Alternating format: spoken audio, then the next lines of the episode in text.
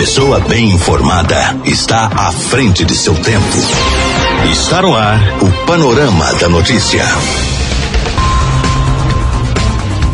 Olá para você, boa tarde. Hoje, terça-feira, 4 de agosto de 2020, está no ar mais um Panorama da Notícia, atualizando o que é informação em Rio Paranaíba e em toda a região para você. Fique ligado e muito bem informado até o meio-dia e meia. Eu, Gilberto Martins, te faço companhia, trazendo as últimas informações para você. Nesta edição do Panorama da Notícia, você vai saber que. Zema diz que é pouco provável que Minas tenha segunda onda de Covid-19. Suspiro de resistência. Aos 99 anos, ex-sindicalista mineiro é curado de Covid-19. Os avanços da vacina contra o novo coronavírus.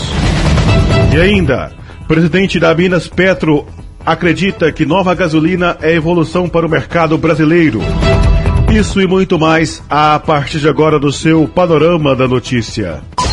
Esta é a Rádio Paranaíba FM 99,5. Música, informação, prestação de serviço. Nosso site paranaíbafm99.com.br. A sua voz. Minas Gerais é destaque na Rádio Paranaíba.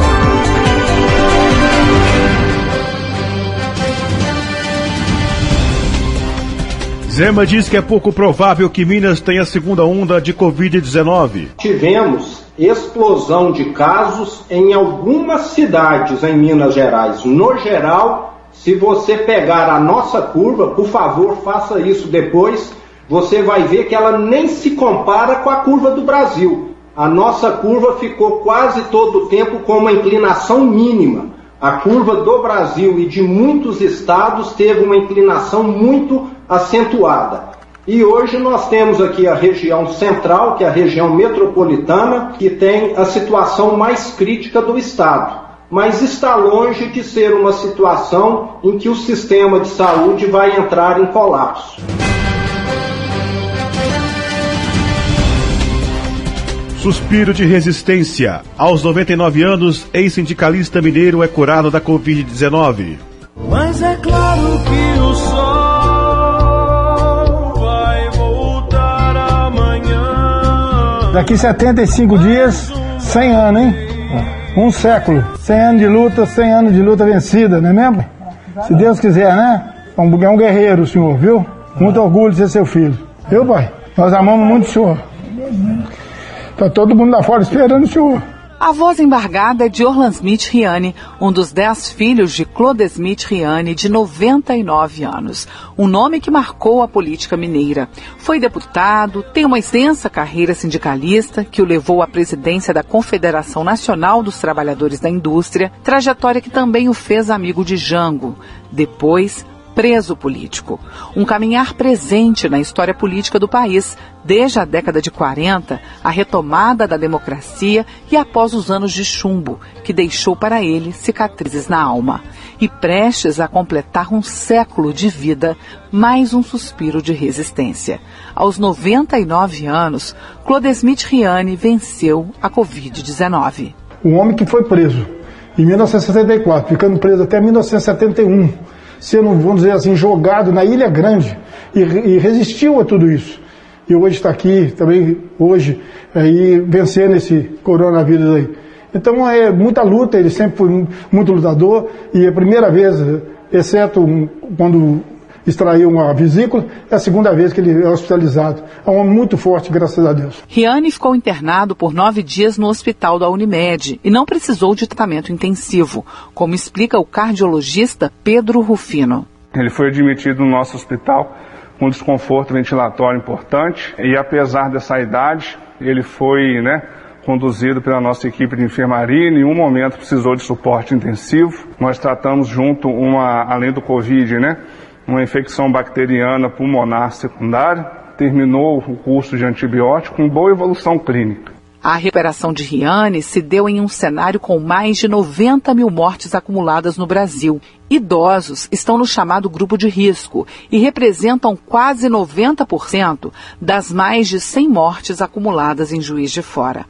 Pais, mães, avós e avós que não voltaram para casa. E quando a volta é possível, a angústia dá lugar à esperança. No corredor do hospital, as mãos quase centenárias, marcadas pelo tempo, acompanharam timidamente os aplausos dos profissionais de saúde e de um dos dez filhos, que acredita na bênção e na coragem, mesmo quando o mundo se curva. O que mais me fortaleceu aqui foi quando eu pedi a bênção ao meu pai, que sempre fiz, e ele sempre respondia: Deus te abençoe, meu filho. Isso então para mim era tudo, é as forças que eu mais necessitava naquele momento para poder contribuir para a melhora dele. Olha, eu saio daqui com a convicção segura, que no momento que você tem mais medo é no momento que você teve mais coragem. O amor é grande, o amor supera tudo. Quem acredita sempre alcança. De Juiz de Fora, repórter Désia Souza.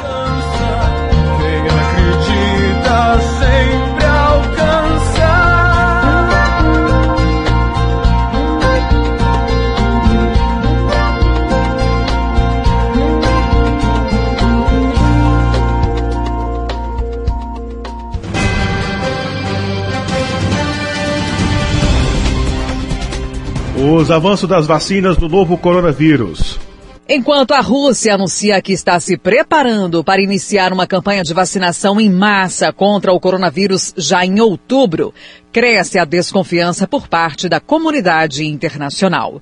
O Ministério da Saúde russo informou que os testes clínicos de uma possível vacina produzida pelo Instituto Gamaleya, com sede em Moscou, foram concluídos com sucesso e os resultados mostram uma resposta imune em todos os indivíduos, sem efeitos colaterais ou complicações. Apesar do avanço divulgado pelo governo russo, a comunidade internacional tem encarado as informações divulgadas pela Rússia com certo ceticismo por causa das tensões geopolíticas em torno dos esforços dos países em encontrar sua própria vacina. A Rússia tem sido, por exemplo, acusada de não divulgar dados científicos sobre a segurança e eficácia de seus ensaios. Além disso, Estados Unidos, Canadá e Grã-Bretanha acusam a Rússia e a China de tentar invadir e roubar dados da vacina contra a Covid-19. Para o professor Flávio Fonseca, que é do Departamento de Microbiologia do Instituto de Ciências Biológicas da UFMG e pesquisador do CT Vacinas, a falta de publicação dos dados científicos sobre os ensaios é um problema também nos países do Ocidente. De fato, a gente tem uma certa dúvida sobre os processos que acompanham o desenvolvimento e a testagem de muitas dessas vacinas. E não especificamente apenas do bloco oriental, né, que já existe essa desconfiança histórica dos blocos ocidental para com o oriental e vice-versa. Mas de uma forma geral, é, e eu acho que isso é até uma característica da velocidade com que as coisas estão sendo produzidas, muitas dessas vacinas não têm sido eh, os resultados não têm sido publicados, tornados públicos. É, muitas delas, algumas sim, então, por exemplo, a vacina da, de Oxford, né, da, da AstraZeneca, foi recentemente, os dados de fase 1 e fase 2 foram publicadas numa revista muito importante, uma revista médica importante, então a gente consegue acompanhar esses dados, então isso é uma coisa importante, mas muitas dessas vacinas, mesmo as produzidas no Ocidente não têm, não têm publicado seus dados, né, para que a gente acompanhe de forma crítica e, e, e analítica, né. E essa é uma característica do desenvolvimento acelerado dessas vacinas. Mas certamente, quando uma notícia como essa surge, ou seja, com um desenvolvimento tão rápido, num tempo tão pequeno e já com uma capacidade produtiva tão grande, sem que a gente consiga ver nada, e aí tem que deixar isso bastante claro, nós não estamos vendo nenhum dado sendo publicado, nós não temos nenhuma forma de comprovação disso. É, de fato, fica aquela dúvida se isso é uma estratégia de marketing, se é uma estratégia de política internacional, pois a gente fica lidando apenas com a conjectura, né, na ausência de dados palpáveis e analisáveis. Então, com certeza, é, uma notícia como essa, como outras notícias que já permearam as mídias, não apenas do, é, da orientais, mas também de, de vacinas produzidas no Ocidente, elas trazem essa dúvida uma, pelo simples fato de que nós não temos como avaliar, é, do ponto de vista científico, o que está sendo dito é, na mídia de uma forma global. Repórter Kátia Pereira.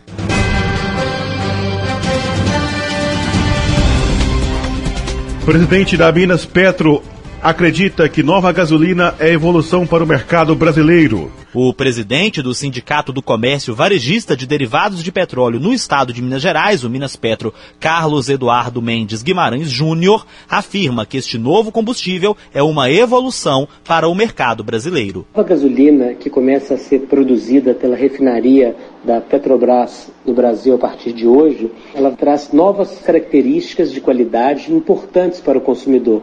Ela exige agora uma densidade maior e isso faz com que os veículos consomam menos a gasolina. Ela vai ser em torno de 3 a 5% mais econômica.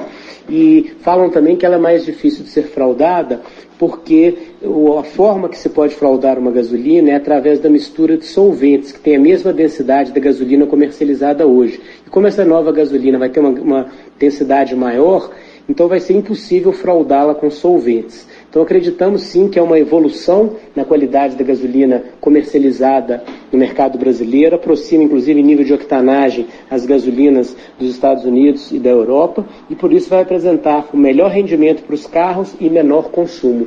É, com relação ao preço, a Petrobras informou que deve ter uma alteração pequena, de em torno de 2 a 3 no valor do combustível. Então a gente acredita que essa alteração de custo vai ficar equivalente à economia que o consumidor vai ter com esse novo combustível. Ouvimos Carlos Eduardo Mendes Guimarães Júnior, presidente do Sindicato do Comércio Varejista de Derivados de Petróleo no estado de Minas Gerais, o Minas Petro. Repórter João Eduardo Santana.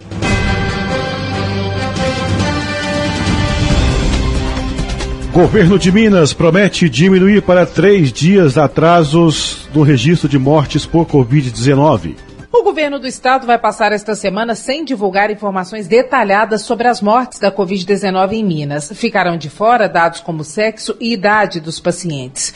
O motivo, segundo o secretário estadual de Saúde, Carlos Eduardo Amaral, é uma mudança na metodologia que pode diminuir de 10 para 3 dias o atraso na inclusão dos óbitos nas estatísticas. Nós realizaremos uma mudança de metodologia no que tange às notificações, em especial as notificações dos óbitos.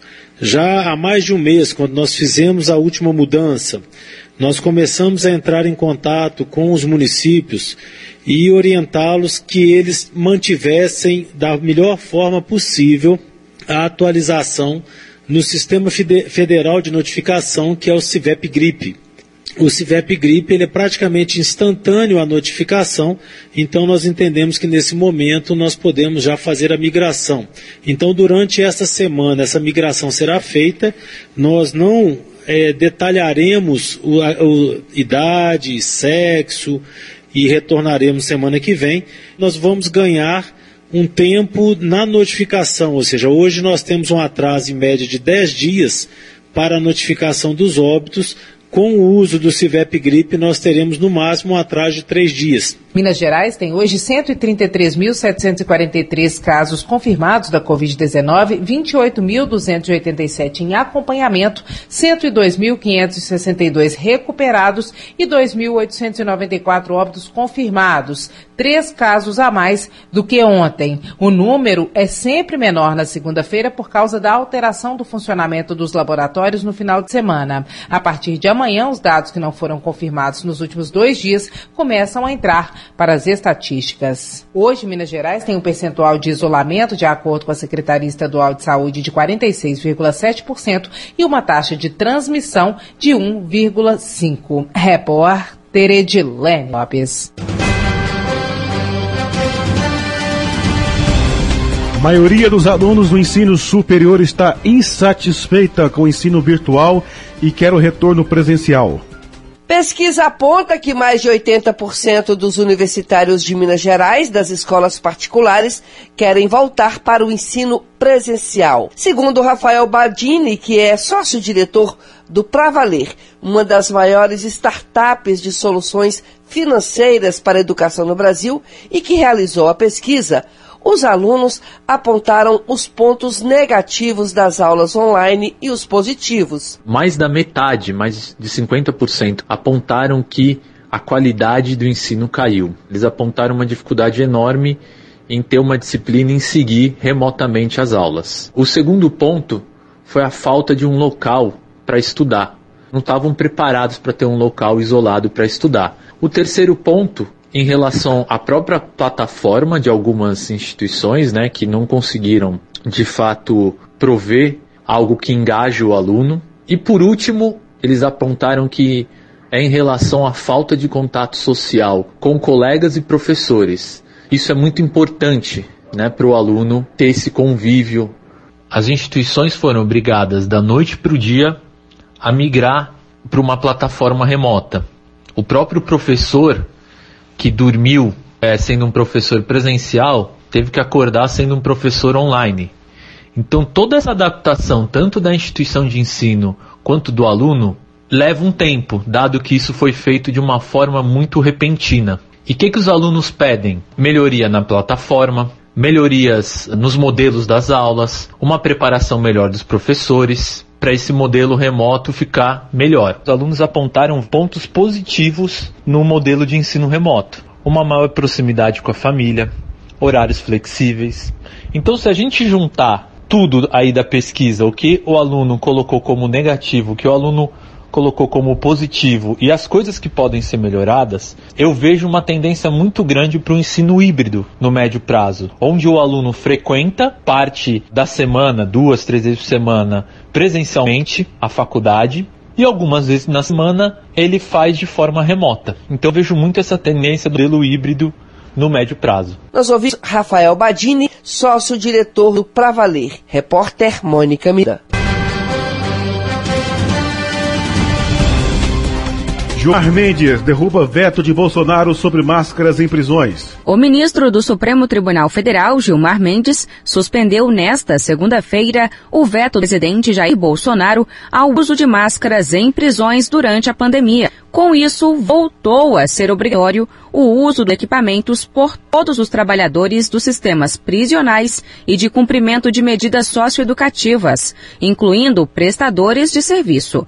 A justificativa do ministro é que o veto foi feito após a publicação da lei e já quando havia encerrado o prazo legal, o que fere a Constituição e gera insegurança jurídica. Essa legislação que estabeleceu o uso de máscaras em presídios também trouxe outras regras quanto à utilização do equipamento em espaços públicos e espaços privados de acesso público. O texto foi publicado no Diário Oficial da União no dia 3 de julho e após essa data, no dia 6, saíram novos vetos. A decisão do ministro Gilmar Mendes atende à ação que foi ajuizada pelos partidos PDT, PT e Rede Sustentabilidade. De Brasília, Larissa Mantova.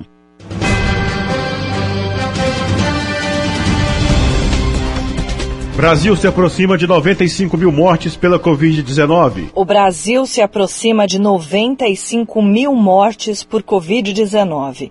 O balanço do Ministério da Saúde desta segunda-feira indica que foram 561 registros em 24 horas, que fizeram o país chegar a 94.665 óbitos. Os dados da pasta também apontam que foram registrados mais de 16.600 novos casos em um dia. O total de infectados pelo novo coronavírus no país passa de 2 milhões 750 mil. Em coletiva de imprensa nesta segunda-feira, Elcio Franco, secretário executivo do Ministério da Saúde, falou, entre outras coisas, sobre o aplicativo Coronavírus SUS. Anunciado recentemente, a nova funcionalidade vai alertar pelo celular em até 24 horas sobre pessoas que testaram positivo para a Covid-19 e estiveram próximas nos últimos 14 dias. Questionado sobre a privacidade, Elcio garantiu que a ferramenta é segura e que não há acesso a nenhuma informação pessoal do usuário. As informações só poderão ser compartilhadas se os usuários estiverem tiverem aderido, né, baixado o aplicativo e aderido à sua funcionalidade. É o principal mote dele garantir a privacidade da pessoa. Então o usuário apenas vai saber, vai tomar conhecimento que teve contato com alguém que foi infectado. Mas é importante destacar que a privacidade ela será garantida. Eu não vou saber quem foi a pessoa com a qual eu tive o contato que possivelmente esteja doente por fruto de um exame, né? O Ministério da Saúde alerta que se o indivíduo teve contato com algum infectado, deve permanecer em isolamento e, em caso de sintomas, deve procurar um serviço médico imediatamente. A pasta ainda reforçou as medidas de prevenção ao novo coronavírus, tendo como principais o uso de máscara e o distanciamento físico. Com informações de Brasília, Ana Paula Costa.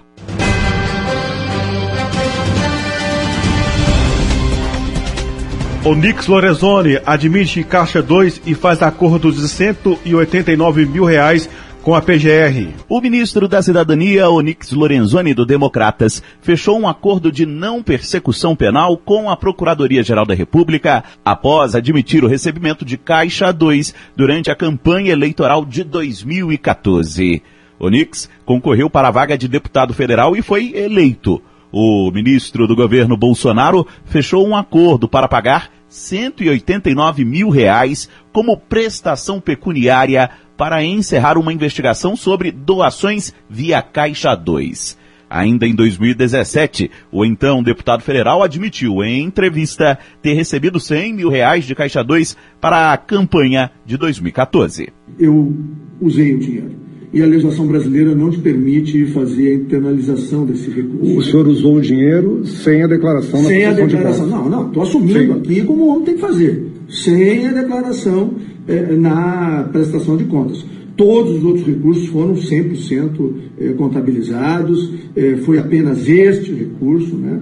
E, e, bom, eu quero pedir desculpas aos eleitores do Rio Grande do Sul, que confiam em mim, né? Pelo erro que cometi, mas vou assumir como homem tem que fazer. Eu vou lá para frente do Ministério Público, vou reafirmar o que eu estou dizendo publicamente aqui. O dinheiro era da empresa JBS e chegou ao político por meio da Associação Brasileira das Indústrias Exportadoras de Carne. O acordo selado entre Onix e a PGR precisa ainda ser chancelado pelo relator do caso, ministro do STF Celso de Mello. O documento foi assinado pelo Procurador-Geral da República Augusto Aras e é o primeiro do tipo fechado perante ao Supremo. De acordo com a nota da defesa de Onix, o ministro buscará um empréstimo para quitar o possível acordo. De Brasília, Yuri Hudson. Notícias com a credibilidade do jornalismo Paranaíba. 99,5 FM. Rádio Paranaíba. Por aqui não tenho mais tempo, nós voltamos amanhã com mais informações de Rio Paranaíba e toda a região no nosso panorama da notícia. Você fica agora com a segunda edição do Jornal da Itatiaia, com a Aline Neves trazendo as últimas informações de Minas, do Brasil e do mundo para você. Fique em casa, fique com Deus, um ótimo fim de tarde. Tchau, tchau. Fui. Final do Panorama da Notícia. Agora você já sabe o que está acontecendo no Brasil